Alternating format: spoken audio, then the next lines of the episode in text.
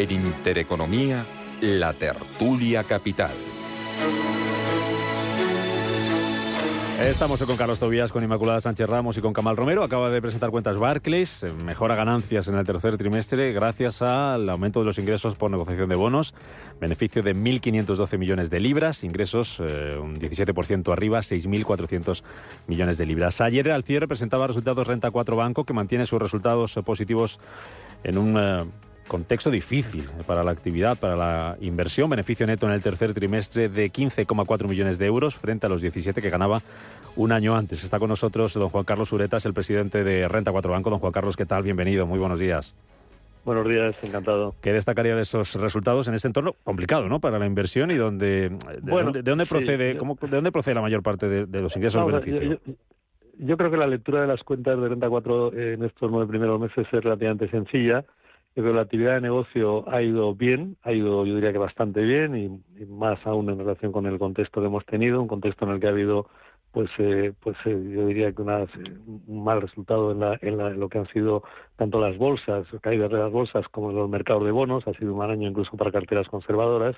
En sentido, la actividad de negocio nuestro ha ido bien, hemos tenido una subida tanto en activos de clientes como en captación neta de patrimonio, como en número de clientes, estamos abriendo prácticamente mil nuevas cuentas al mes, como en comisiones netas y todo eso, pues lo que quiere decir es que la oferta de servicio de inversión que, hacemos de Renta 4 pues eh, pues es, apreciada por los clientes y es y, tiene tiene una, una, una, recepción positiva no y luego la parte que ha ido eh, peor que el año pasado aunque se mantiene también positivo es el resultado de balance es decir un poco lo que llamamos el ROF el resultado de operaciones financieras que, que es que es ligeramente positivo, afortunadamente, pero en lo cual, pues Renta 4 eh, de alguna manera experimenta lo mismo que nuestros clientes, y es que hay una caída en los mercados de bonos, en los mercados de, renta variable, y nuestro balance que está invertido sobre todo en bonos soberanos a muy corto plazo, pero en bonos soberanos, pues realmente eh, también experimenta esa caída y el beneficio de este año, eh, como digo, es inferior al del año pasado, ¿no?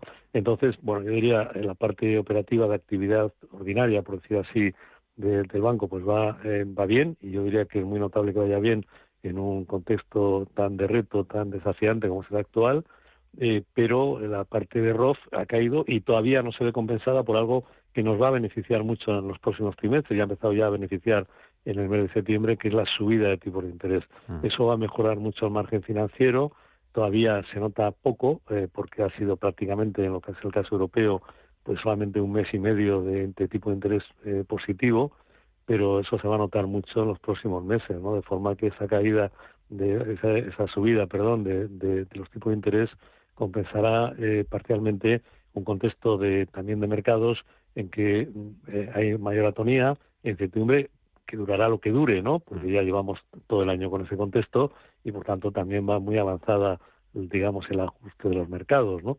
Pero de momento pues es así y eso lógicamente también afecta a nuestra bueno pues a nuestra actividad. Pero como digo yo lo que recalcaría muy positivamente es que es que realmente el nivel de actividad se mantiene muy bien. Hemos visto también caído este verano por ejemplo en los bancos de inversión equivalentes entre comillas a lo que somos nosotros no los Goldman, Morgan Stanley, JP Morgan, pues hemos visto cómo también han, han presentado resultados que, que, no han estado mal porque han sido superiores a las expectativas, pero que en todos los casos han tenido caídas de doble dígito, ¿no?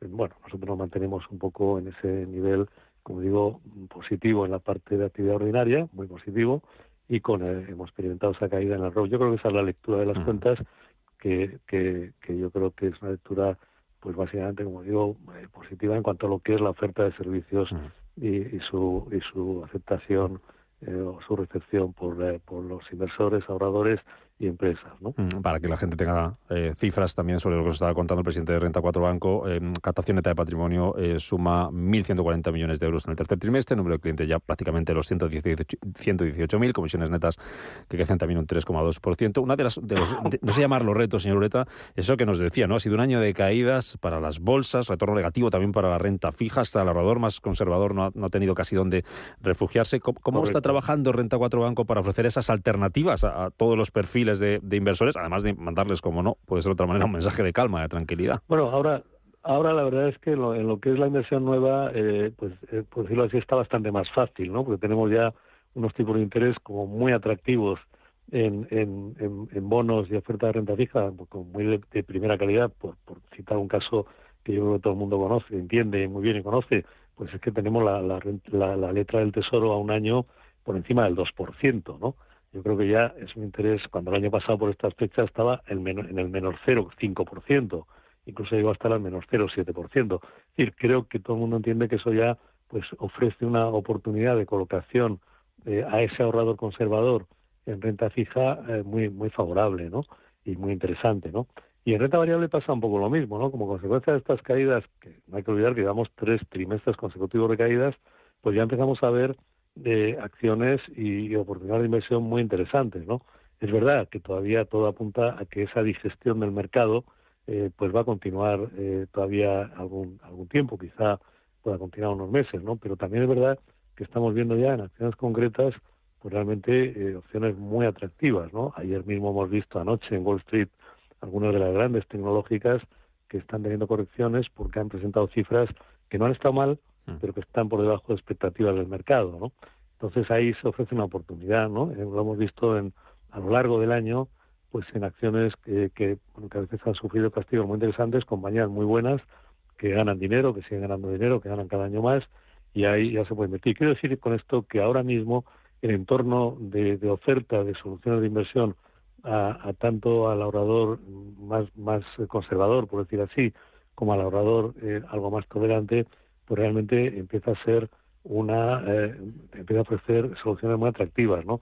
Y nosotros en Meta 4 seguimos pensando lo mismo, que si uno quiere obtener retorno en los próximos años de su patrimonio, lo que tiene que hacer es invertir en activos que le conecten con la economía real y con el futuro de la economía real y con el crecimiento de la economía real. Y eso básicamente se llama invertir en empresas. Estamos viendo bonos corporativos de primerísimo nivel, nombres de primerísimo nivel que nos gustan mucho y que ofrecen ya rentabilidades, tipo de interés en 3, 5 años de niveles del 5% y nos parece una muy buena oferta para ese ahorrador conservador. En el más corto plazo, como digo, como decía antes, ahí tenemos toda la oferta, por ejemplo, de, letra de tesoro a corto plazo que, realmente es muy atractiva. Eso sí, estamos priorizando más corto plazo sobre duración larga, porque pensamos que todavía en duraciones largas puede haber alguna alguna corrección adicional, ¿no?